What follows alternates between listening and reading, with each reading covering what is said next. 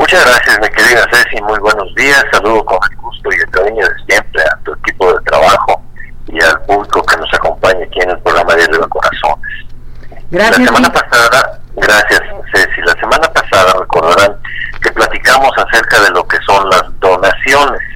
Las donaciones son contratos eh, por el cual una persona que se llama donante transfiere de manera gratuita una parte o la totalidad de sus bienes presentes a otra persona que se llama donatario. Es decir, es un regalo. Recapitulando un ya habíamos hablado que los bienes muebles que llegan en su valor aproximadamente a los 10 mil pesos, esos no necesitan acudir las personas que los quieran regalar ante el notario público, ni tienen que hacerlo por escrito. Sin embargo, cuando se trata de bienes inmuebles, como por ejemplo puede ser una casa, puede ser un terreno, un departamento, una bodega, si es necesario que se otorgue la donación al ante el notario público. Las donaciones son regalos, es un, es un obsequio que se da lógicamente en vida por parte del dueño de un patrimonio al quien lo va a recibir como beneficiario. Eso se da usualmente en las herencias, que hay personas que no quieren otorgar testamento, tampoco quieren hacer otro tipo de contratos y dicen, bueno, pues voy a hacer una donación, que tiene la gran ventaja de que no causa impuestos sobre la renta, es decir, no paga impuestos la donación, siempre y cuando se haga entre cónyuges o entre ascendientes y descendientes, es decir, de papás a hijos, etcétera, o, o abuelos a nietos. La donación también una regla que es la que vamos a platicar el día de hoy, muy especial, porque la donación puede ser revocada. La semana pasada decía yo que hay un viejo refrán que dice que el que da y quita con el diablo se desquita. Y mucha gente piensa que cuando ya se ha otorgado una donación, ya entregué mi casa a mis hijos, pues ya no puedo quitárselas porque pues ya se las regalé, ya se las tomé, ya está escriturada su nombre. Pero sí es posible que sea regresada esa propiedad cuando existe ingratitud de parte del donatario. Esta es una de las muchas reglas que existen en el derecho, en las, en las cuales la ley está pegadita a la norma moral. Y es que una persona que ha regalado su, su patrimonio, su casa a los hijos, los hijos tienen que ser agradecidos. Hay un viejo, viejo refrán también que dice que es de bien nacido ser agradecidos. Entonces, si mi padre me está donando su casa y ya nada más está esperando que se llegue la hora de su muerte, lo menos que puedo yo hacer es que en los días, meses o años que siga viviendo conmigo, atenderlo, socorrerlo, cuidarlo, no echarlo para afuera. Y muchas personas dicen, no, pues ya me lo regaló a mi papá, pues me lo llevo a un asilo o a ver dónde le va a buscar. Cuando sucede una cosa de esas, es susceptible, es posible que el donante, es decir, el papá, el dueño de la casa, le diga, ¿sabes qué? Siempre no. El artículo 1952 del Código Civil de Jalisco dice que la donación puede ser revocada por ingratitud. ¿Y cómo se demuestra la ingratitud? Si el donatario, es decir, el hijo, el que recibió la casa, comete algún delito contra la persona, contra la honra o contra los bienes del papá, es decir, del donante, que puede ser, pues, existe el papá, el abuelo, o la cónyuge, si es que el papá tiene unas segundas nupcias.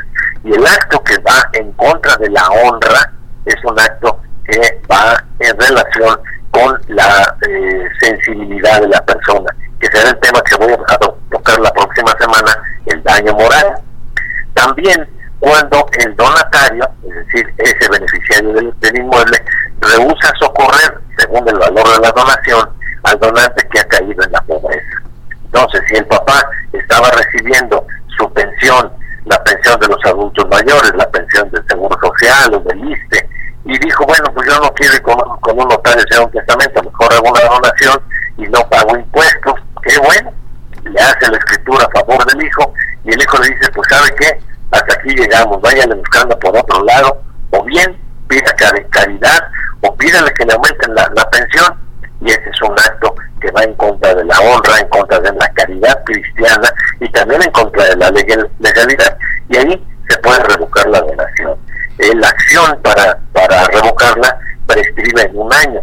En cuanto la persona que donó la finca vea que su hijo o su esposa, su esposo o los papás están siendo ingratos con él, les puede revocar la, la donación. Para hacerlo hay que acudir ante un juez de primera instancia.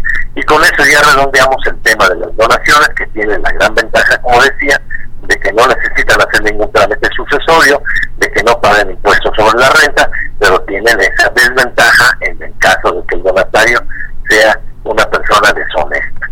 La próxima semana tendremos tema, tema nuevo, Ceci, que es el daño moral y la forma de reclamarlo, porque aunque usted no lo crea, y eso no lo ve solamente en las revistas del corazón ni en películas hollywoodenses, aquí en México es posible reclamar una indemnización en pesos y centavos cuando a alguien le falta el respeto a otra persona o le vulnera la honra, su honorabilidad. Es un tema interesante que le voy a tocar con tu permiso la próxima semana. Perfecto, Lick. A ver, aquí la señora González le pregunta, ¿cuánto cuesta hacer una donación, licenciado? Va en dirección de la, o en proporción, mejor dicho, de lo que el notario tenga de lujo en la oficina. Perdón que lo diga así, pero hay notarios que cobran cantidades muy altas. No va en relación al valor de, la, de la finca porque o de lo que vaya a donar porque no se pague el impuesto sobre la renta, pero para general, una escritura de donación no debe de sobrepasar los 5 o 7 mil pesos. Bien, el señor Agustín González lo manda a felicitar y dice, licenciado, ¿en una donación se pueden poner varios eh, bienes o solamente una? Muchas gracias. Sí, se pueden poner varios bienes. Eh, eh, no no hay no hay límite en ese en ese sentido. Lo importante es que si va a donar todos los bienes, es importante que sepa que si no guarda algo para que él pueda eh, seguir pues sobreviviendo, seguirse manteniendo, la donación podría ser nulificada. Sería una donación inoficiosa, porque lo que se busca es precisamente que el donante no vaya a quedar también en la pobreza pero fuera de ahí sí pueden donar uno o dos bienes e incluso poner condiciones en la donación. Por ejemplo, yo puedo donarte aquí mi casa, pero a condición de que tú de aquí en adelante te cargues de pagar el impuesto, el impuesto de predial y, eh, las agua. Entonces es una donación, pero tú tienes la obligación de seguir manteniendo la casa.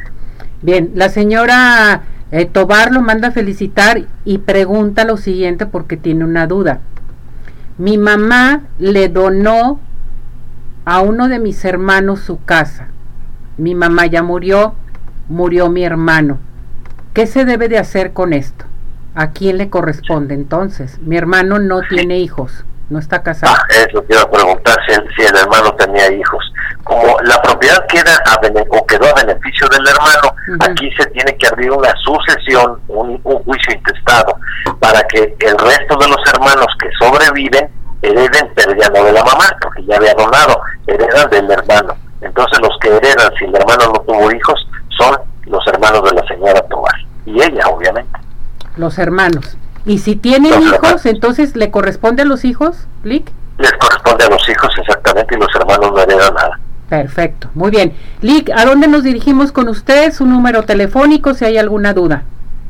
Con mucho gusto, es el 333 641 1405. 333 641 1405 es mi oficina y con mucho gusto lo puedo atender.